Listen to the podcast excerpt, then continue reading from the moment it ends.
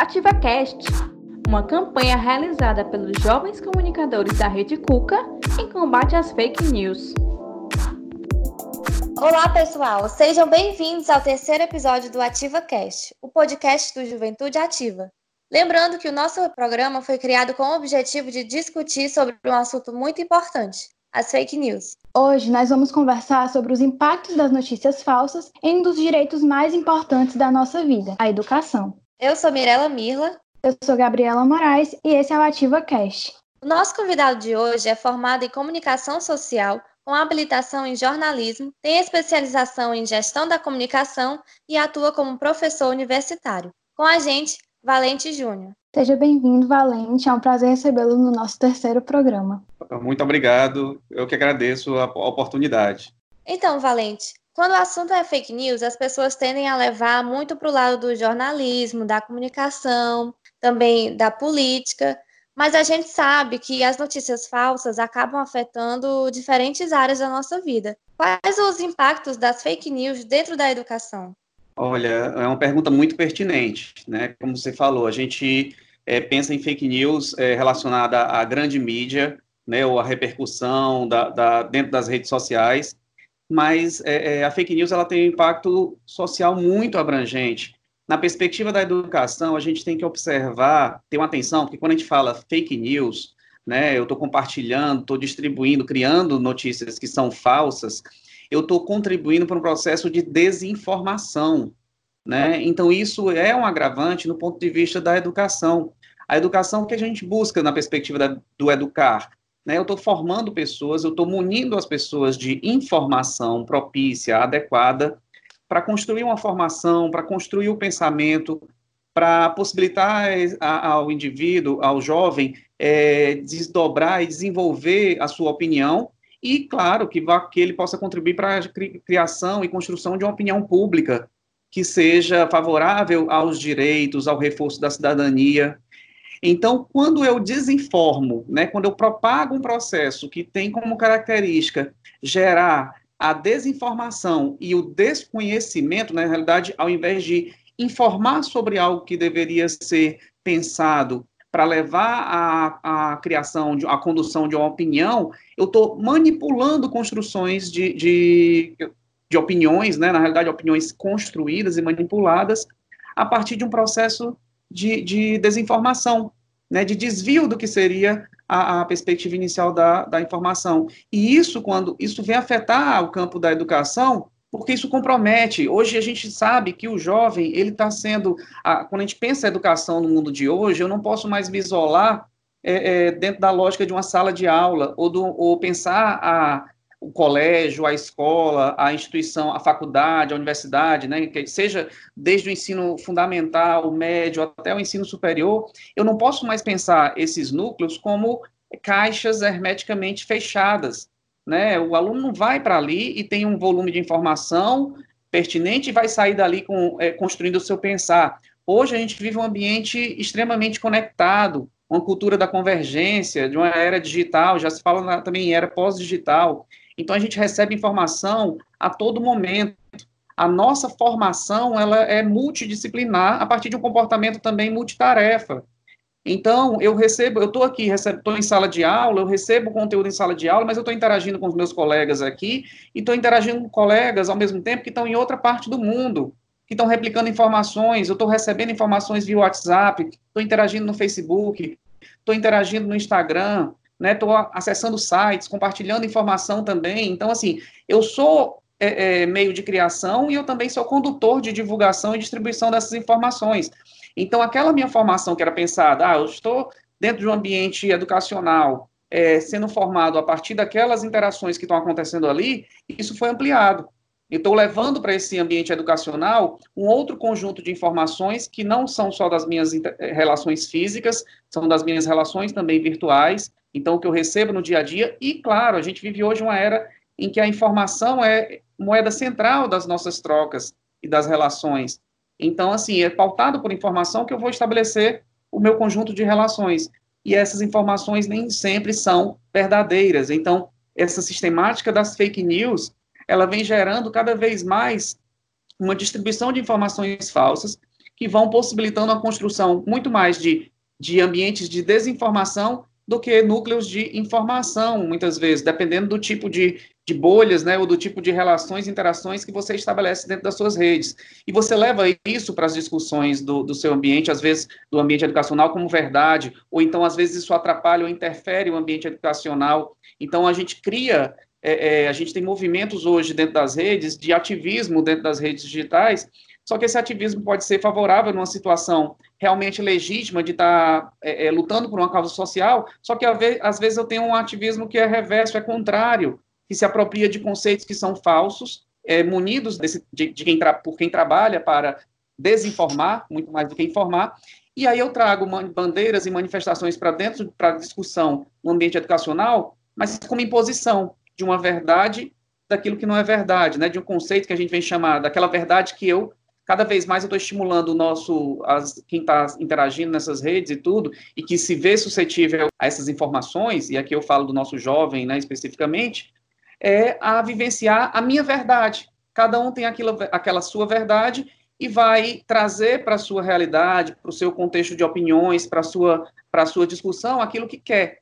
Né? Isso é o ambiente da pós-verdade e que vem sendo é, do que a gente chama dessa verdade que é construída baseada naquilo que eu quero e que não é a verdade por si só, né, legítima. E isso, é, é, as fake news contribuem para isso, e isso vai interferindo na forma como eu vivencio a minha realidade no ambiente educacional, atrapalha, né, a gente vai ter bandeiras que são levantadas contra a educação legítima, contra a formação, é, os processos, desde processos do aprendizado até processos de aquisição de direitos relacionados à educação, da busca de bolsas, né, de, da pesquisa científica também. Então, quanto mais eu tenho esse volume de, de informação falsa, né, e, e validação de processos de desinformação, mais eu estou levando esse jovem dentro desse ambiente das instituições de ensino a experimentar, a vivenciar é, realidades pautadas por informações falsas e não por aquilo que deveria ser legítimo para constituir o pensar dele, para constituir o desenvolvimento da opinião dele, né? Então, às vezes, intencionalmente, esse jovem se utiliza de argumentos porque dizem respeito àquilo que ele quer como verdade, nessa lógica da pós-verdade, e às vezes, ingenuamente ou de forma manipulada, ele não sabe e está acreditando realmente em algo que está sendo noticiado. E a gente não tem ainda um controle para saber de forma legítima, a gente tem dicas de como reconhecer uma fake news, mas muitas vezes no dia a dia a gente não tem como saber de forma exata ou de uma forma mais imediata é quando é que aquilo que está chegando para mim é verdade ou é mentira.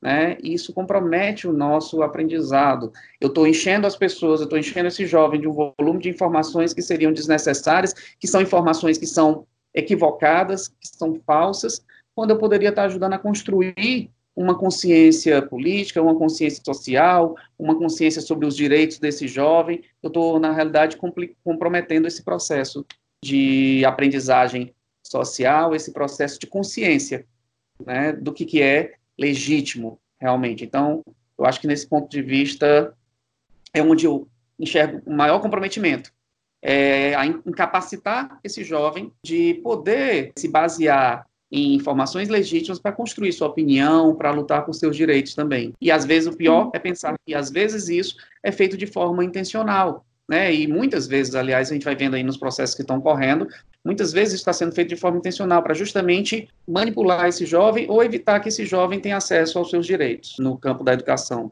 É, tirar mesmo nosso direito de se perceber enquanto agente político, né, agente social mesmo. Sim. É, um tema que vem ganhando muita força nos últimos anos é a educomunicação e o letramento midiático.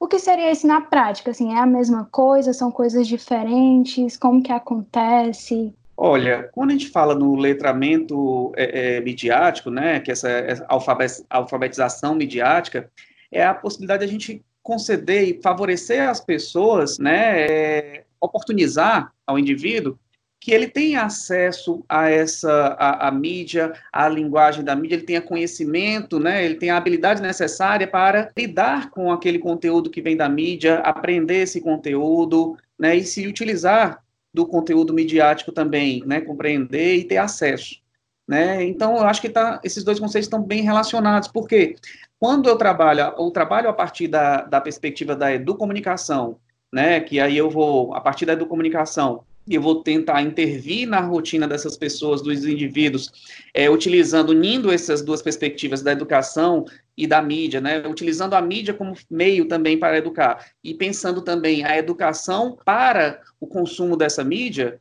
né, eu estou trabalhando na educomunicação, trabalho essas vertentes dessa união dos processos educativos aliados aos processos midiáticos também. Então, a mídia aí, ela pode servir como meio para que eu possa educar, ela pode servir como a finalidade, né? Eu estou educando para a compreensão dessa mídia.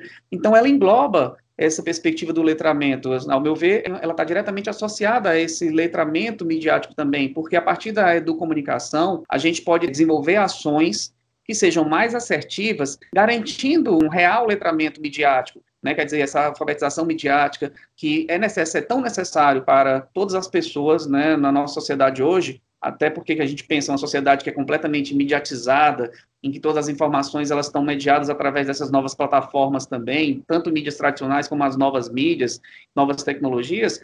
Então a gente tem que garantir também com que essas pessoas elas tenham acesso, saibam utilizar essas novas tecnologias, elas saibam, elas compreendam o tipo de linguagem, os formatos que são aplicados nessas mídias, para que elas possam fazer parte desse mundo também, para que elas possam participar mais ativamente em um mundo que está cada vez mais é, passando por processos mediados por essas tecnologias. Né? Hoje, é até para não só para acessar informação, mas para acessar serviços, eu dependo de acessar a internet, tudo está se tornando digital, eu tenho que baixar um aplicativo. Né? Então, assim, eu preciso ter uma população, uma sociedade que é, é, esteja preparada para isso. Então, eu preciso ter essa população letrada, né, alfabetizada nessa linguagem do digital, nos processos do digital, para que esse acesso seja efetivo. Não é só dar acesso, né, é um acesso na perspectiva também mais integral, acesso na capacidade também que a pessoa tem de transformar desse acesso ser algo que modifique essa rotina dele, modifique a vida dessa pessoa né? Modifique no sentido do que, que eu posso, é, é, o meu acesso, eu acesso aquela informação, mas eu tenho condições de pesquisar, eu tenho condições de compreender aquela informação de forma mais específica, eu vou ter uma participação, posso ter uma participação, né? Esse acesso me garante uma participação mais ativa nessa sociedade, né, que está mediada também por essas novas tecnologias, por essas mídias. Então, assim, eu acredito que quando eu já estou trabalhando a educação por meio desse processo do pensamento das mídias e, ao mesmo tempo, é, entendendo que eu posso utilizar essas mídias na educação e eu posso também educar as pessoas para o uso dessas mídias, eu estou garantindo um acesso mais completo. Né? Não é um acesso só porque pelo clique da interação tecnológica, ah, eu consegui acessar determinada plataforma. Não, eu acesso, eu compreendo aquela plataforma, eu sei como utilizar e eu sei como aquela plataforma pode ser utilizada por mim para que eu possa acessar os meus direitos, buscar prerrogativas que são relacionadas à minha cidadania, ter acesso à informação, ter acesso a serviços, exigir do poder público aquilo que é de, de direito meu. Né? Então, eu acho que para justamente exigir uma sociedade que seja mais democrática, que me permita maior participação, né, de uma forma mais legítima. Então, acredito que esses dois conceitos estão bem relacionados. A comunicação, ela pode é, me é, pensar né, e viabilizar ações mais efetivas e assertivas voltadas a esse letramento midiático. A gente percebe que a educação é realmente um dos meios mais eficazes de conter as notícias falsas, as desinformações e tal. Mas a gente sabe também que abordar fake news nos ambientes escolares ainda é muito complicado, né? É uma polêmica principalmente fake news com conteúdo político. A gente sabe que tem toda uma discussão sobre isso, de política nas escolas, enfim. Então, eu queria saber como é que os professores, as escolas podem abordar o tema fake news em sala de aula para ajudar os alunos a combater essa desinformação. É, realmente é um tema muito complicado, né, como você falou, é, é até porque a gente está mexendo com aquilo que eu falei lá na primeira resposta, que é a história da, da, da pós-verdade, né, então cada um vai acreditando naquilo e vai reforçando aquilo que justifica aquilo que ele quer. É a sua verdade individual, que às vezes não é a verdade social, a, verdade concreta, né? Então, é apenas uma, uma perspectiva da sua verdade, daquilo que é mais conveniente para o indivíduo. Então, é muito delicado trabalhar isso, por quê? Porque você está mexendo com aquilo, com a verdade íntima da pessoa, algo que está relacionado ao íntimo desse indivíduo também.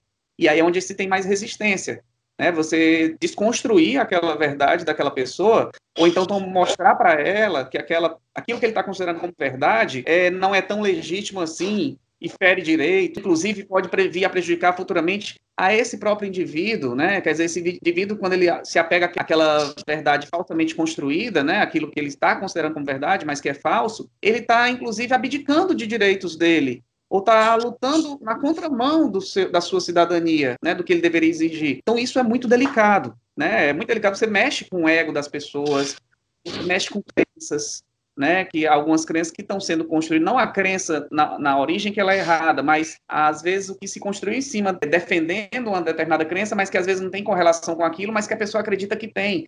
Então você mexe com questões delicadas, que é a desconstrução do próprio indivíduo, para que ele possa estar mais aberto a receber algo que é legítimo socialmente, ou algo que, ou tentar entender que a verdade dele, ou aquilo que ele queria que fosse verdade, às vezes não é tão propício, não é, não é, não conversa, não dialoga com a realidade dos fatos. Né? Muitas vezes as pessoas entram nisso por intenção, porque elas querem impor a, a sua verdade, né? em questões políticas, por exemplo, ela quer impor a verdade. Outras vezes a pessoa acha, entra enganada e é difícil admitir que foi enganado, né? Então, isso aí tem que ter um tratamento delicado também. E às vezes é difícil até acreditar que aquilo que a pessoa, aquela idealização que a pessoa criou durante tanto tempo, é, era falsa, né? Então, assim, seja em qualquer perspectiva dessas, é difícil você falar para o outro, olha, desconstrói, te modifica, te transforma também, ou vamos tentar analisar. Às vezes é difícil, e vai ser difícil para os dois lados também, porque quem tá, quem não está se deixando levar pelas fake news, acaba criando uma revolta em relação a quem está se deixando. Então, existe um conflito muito grande aí para o professor, no ambiente educacional, para a gente poder trabalhar com fake news, a primeira coisa que a gente tem que fazer é estar muito bem informado, né, e sobre todas as perspectivas, né, e conhecer todas as perspectivas que podem envolver essa discussão. A gente não pode estar só chegando ao fato dizendo que fake news está tratando notícias falsas. O que, que tem por trás disso? Eu preciso entender essa questão da pós-verdade, eu preciso compreender é, é, as diferentes reações para que eu consiga educar em sala de aula sobre esse assunto. Então, é realmente muito complexo. Eu preciso ter informações sobre o que está se discutindo no momento, qual é o impacto da fake news. Né? A gente precisa trazer esses temas, mas eu preciso trazer de uma forma que eu consiga o envolvimento das diferentes visões que vão ter nesse grupo. Né? Porque a gente sabe que dentro do ambiente de aulas, do ambiente educacional, vão ter pessoas que vão estar tá defendendo fake news porque querem defender as suas ideias, vai estar gente que está defendendo porque pensa que aquilo é verdade, e vai estar gente que vai estar revoltada com aquela defesa da fake news porque tem a consciência e já conseguiu analisar os fatos e verificou que aquilo é, é mentira. Né? Então, esse conflito, eu preciso conduzir esse conflito, mas trazendo sempre para uma discussão construtiva. E eu só consigo trazer para uma discussão construtiva se eu realmente também conhecer o tema. Eu preciso entender o que, que existe fake news, como é que essa fake news se relaciona à criação de notícias falsas, ela está implicando em quê,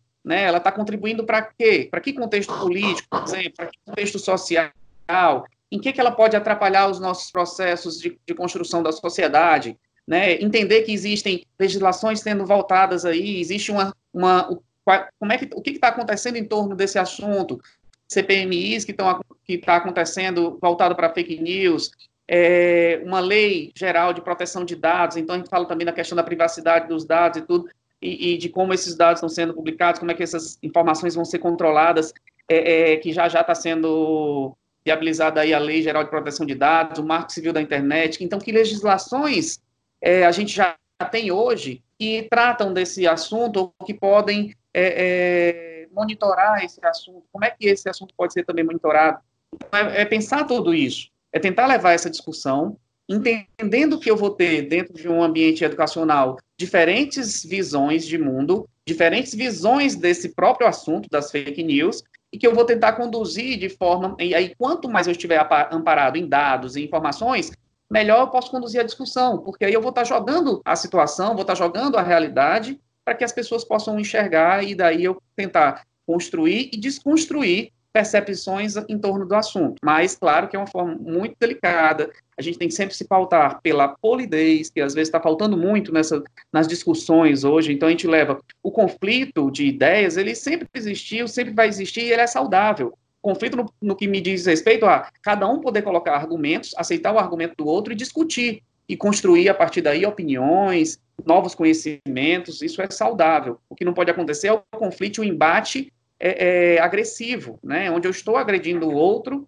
e não admito a perspectiva do outro. Então, no ambiente educacional, para se tratar fake news, a gente tem que conduzir por essa perspectiva do diálogo, de tentar estabelecer que todo mundo perceba diferentes visões, mas que a gente está dialogando para tentar discutir dentro do que é real. Eu tenho que também dar a diretriz da linha do que é a realidade, e aí eu trazer informações sobre tudo que gira em torno sobre fake news, das leis que estão sendo votadas, das investigações que estão acontecendo, é, do que é, dos programas de checagem, dos sistemas de checagem que estão verificando o que, que é e o que não é fake news, para poder munir as pessoas da informação é, é, legítima, para aí a gente trabalhar essas discussões.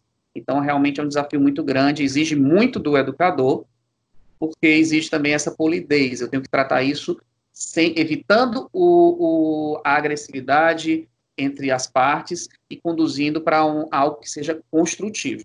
A ideia é colaborar construtivamente, é ter essa consciência a partir dessa coletividade e não um desmembramento, a desestruturação dessa coletividade. É, sem dúvida, o diálogo é primordial, né? Seja no ambiente escolar, em qualquer outro ambiente, acho que dialogar agrega o conhecimento, né, do, do outro e troca ideias e a gente vai crescendo, né, nosso senso crítico e tudo mais. Eu acho que é fundamental ter essas discussões nos ambientes escolares. É um assunto muito importante, está muito em alta. Tem também a questão das redes sociais, a internet, que as fake news são propagadas pelas redes sociais e a gente tem que usar essas redes sociais para propagar o conhecimento, a informação verdadeira, né? Então Sim. é um assunto que, que se a gente deixar, a gente fala o dia inteiro que é de extrema importância e tem muita coisa para falar. Mas eu queria agradecer porque foi muito bom falar um pouquinho sobre esse assunto e quem sabe, né, ajudar as pessoas a tomarem um pouco mais de consciência e buscar, conhecer e pesquisar e se informar mais sobre as fake news, né? Então é isso, obrigada Valente por ter aceitado o nosso convite. Foi uma discussão realmente muito rica e eu acho que aqui a gente já conseguiu trocar umas ideias que já vai ajudar para a gente mesmo construir o nosso senso crítico, né? Toda discussão é muito válida. Então é isso, obrigada pela discussão, Valente.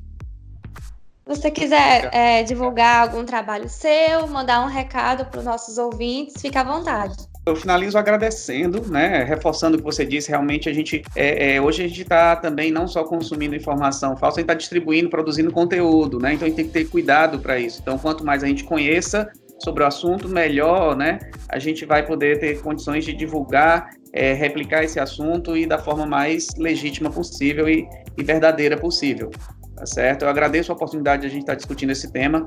É sempre muito bom falar sobre isso, assim, numa perspectiva construtiva, do que, que a gente pode, precisa fazer e pode fazer para combater essas fake news e sempre buscar é, é, construir nossos direitos em cima da verdade, né? e nossas lutas também em cima da verdade. Eu acho que isso é fundamental. Com certeza, super fundamental, né? Então é isso, galera. Esse foi o nosso Ativa Cast de hoje. Nós esperamos que vocês tenham gostado do nosso terceiro episódio e que continuem nos acompanhando nos próximos. É isso, gente. Não esqueçam das nossas dicas. O nosso podcast está disponível no Spotify e em todas as plataformas de streaming. É, então não tem desculpa para não ouvir. Compartilhem o AtivaCast nos grupos dos amigos, da família, no Facebook, em todo lugar. Só não compartilha fake news. Até a próxima. Por favor, gente, sem fake news. Tchau, galera. Até a próxima. Você ouviu Ativa Cast. Esse podcast faz parte do selo Juvicast, dos jovens comunicadores da Rede Cuca. Apresentação, roteiro, produção e operação de áudio: Gabriela Moraes e Mirela Mirla. Edição: Taliane Meire. Direção de arte: Arthur Santana. Rede Cuca, Coordenadoria de Juventude, Prefeitura de Fortaleza.